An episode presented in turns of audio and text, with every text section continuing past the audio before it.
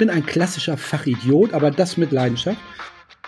Auch Jens Weidner darf sich den Schraders 11 stellen. Ich bin der Meinung, er hat sich genauso gut geschlagen wie im Interview. Und du kannst hier noch eine ganze Menge von ihm als Persönlichkeit hören. Für mich war es eine große Ehre, mit ihm zu sprechen. Und wieso hörst du jetzt den Schraders 11, ein Teil des PM Podcast Besser verhandeln?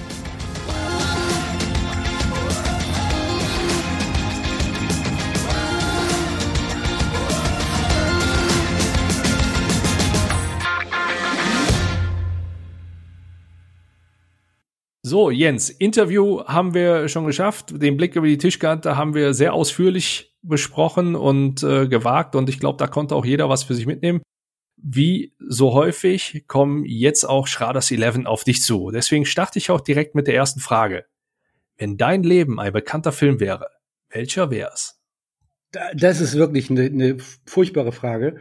Ähm, aber mir sind zwei eingefallen, aber auch furchtbare Filme. Also einmal House of Cards äh, weil diese Machtspiele, also ich habe es wirklich gern gesehen und äh, äh, fand ich hochinteressant, ein bisschen overstyled, aber ähm, da ist schon viel, viel dran.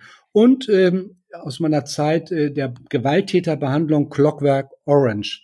Das war ja eine furchtbare Methode, Gewalttäter zu behandeln und äh, das haben wir deutlich verbessert. Und äh, also das sind beides Filme, die, wie soll ich sagen, die mich auf jeden Fall beeinflusst haben. Hm, gute Musikauswahl allerdings beim, beim letzten, ne? ja, aber mein eigenes Leben, also ich jetzt, äh, ich weiß nicht, vom Knast zum Gentleman oder so könnte man es vielleicht dann, äh, ich lege ja Wert auf einen gewissen kultivierten Lebensstil. Ich, ich glaube, das ist gar nicht so rübergekommen, aber, aber das stimmt schon. Was ist für dich nicht verhandelbar?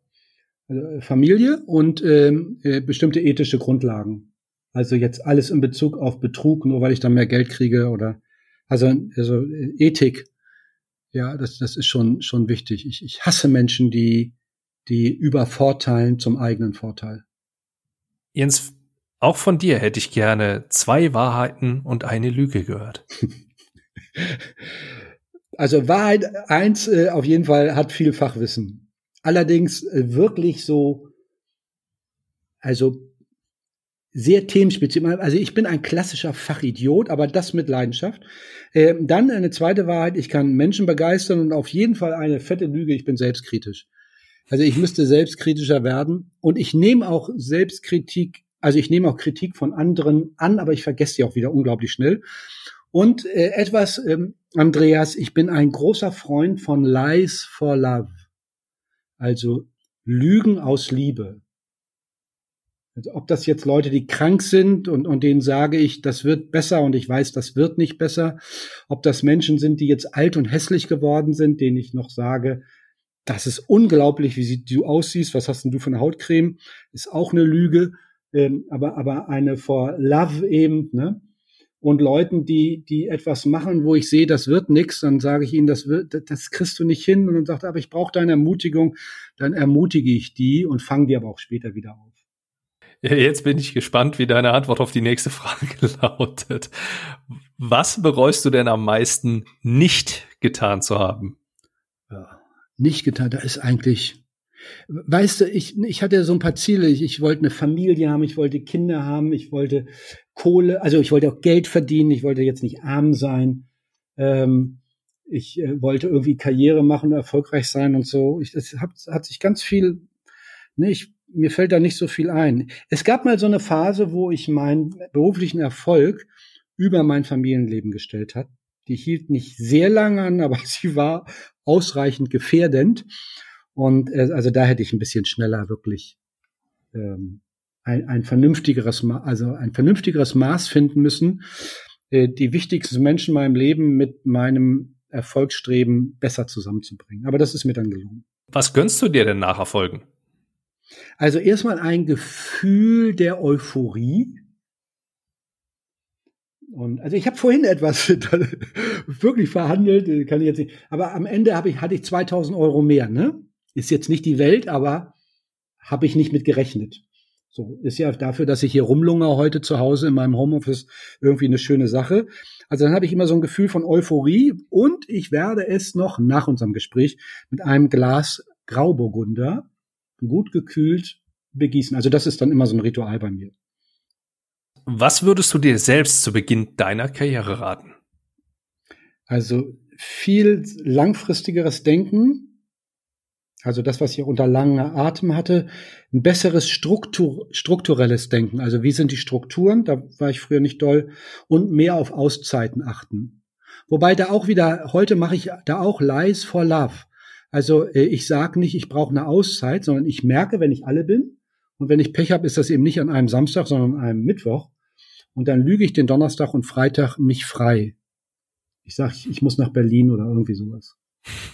Und, und dann, und dann fahre ich nicht nach Berlin. Ich liege auch hier in Hamburg auf meiner Dachterrasse und, und äh, äh, gucke in den Himmel und höre Musik. Mm, okay, gut. Jo. Ohne Wertung. ja, und dann, äh, dann, weißt du, Andreas, dann regeneriere ich mich, dann bin ich wieder fit wie ein Toadstuhl und mache ab Sonntag Power, Power, Power. Äh, andere machen das ja anders, die, die, die, die arbeiten dann noch, bis sie wirklich äh, alle sind und brauchen dann zwei Wochen zur Gen Regeneration. Also das mache ich präventiv.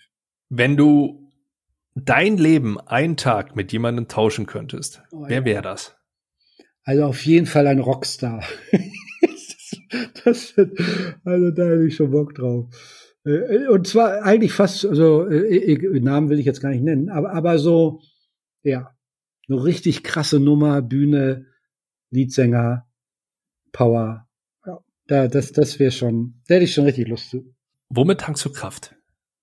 Also ganz real, das mache ich über Strandläufe. Ich, ich lebe ja hier in Hamburg am Strand und äh, da laufe ich äh, in laufe ich und oder walke oder so. Auf jeden Fall äh, bin ich jeden Morgen relativ früh unterwegs und äh, bin da am Strand und das gibt mir wahnsinnig viel Kraft. Und zähle ich die Schiffe, manchmal bin ich auch schneller als die Schiffe, die hier fahren. Die Tanker, die fahren ja langsam. Äh, ja, sehr cool. Welcher Mensch hatte den größten Einfluss auf dich? Ah, meine Frau, auf jeden Fall. Und meine Kinder jetzt, wo sie so in einem Alter sind, wo sie, ja, wo es Sinn macht, auch, dass sich das umdreht, also dass ich auch auf sie höre. Und, und das tue ich auch mit großer Lust, aber meine Frau mit Abstand am stärksten. Das ist bei vielen der Fall. In, bei vielen, die ich kenne, auch der Fall und das ist bei mir auch so. Jens, was verursacht bei dir einen Lachflash? Also lachen tue ich wirklich gerne, sehr gerne auch auf Kosten anderer Leute. Ähm, das, das aber dann nach innen, aber schwarzer Humor, da stehe ich total drauf. Äh, Political Incorrectness liebe ich. Ich muss da nur aufpassen. Ich baue das in meine Vorlesungen auch manchmal ein, aber da muss man jetzt ein bisschen aufpassen, dann sind die Leute irritiert. Äh, also Comedians mag ich sehr. Und leider auch, also anspruchsvolle, aber ich kann mich auch kaputt lachen über die, die Dummen. Also weil nicht, weil die dumm sind, die spielen ja nur eine dumme Rolle. Ähm, und ich, schäme mich dafür, dass ich mich darüber kaputt lachen kann. Und ich nenne jetzt auch keinen Namen. Wenn ich die nennen würde, würde man an der Hochschule vermutlich daran arbeiten, mich zu exmatrikulieren.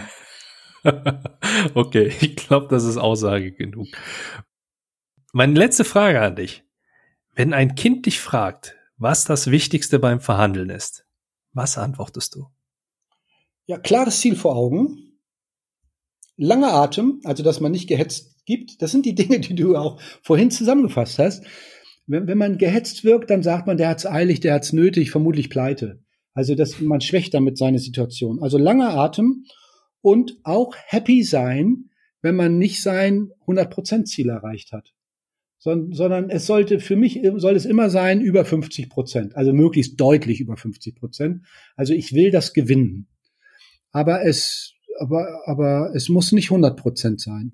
Der andere muss sich auch, das das ist auch wichtig, das würde ich einem Kind sagen, der andere muss sich auch wohlfühlen in seiner Niederlage.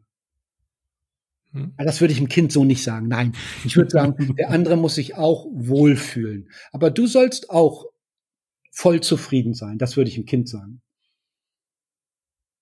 Ich will ja hier nicht Kinder verderben. also es, es hört auch durchaus jüngere Generationen hier zu. Also schauen wir mal. ja, die sollen schon auf sich achten, aber sie sollen auch die anderen mitnehmen. Also ich, ich bin, ich bin wirklich sehr für Erfolg, aber ich bin auch sehr für Support der sozial Schwächeren. Gut, Jens, für die Antworten danke ich dir auch sehr herzlich.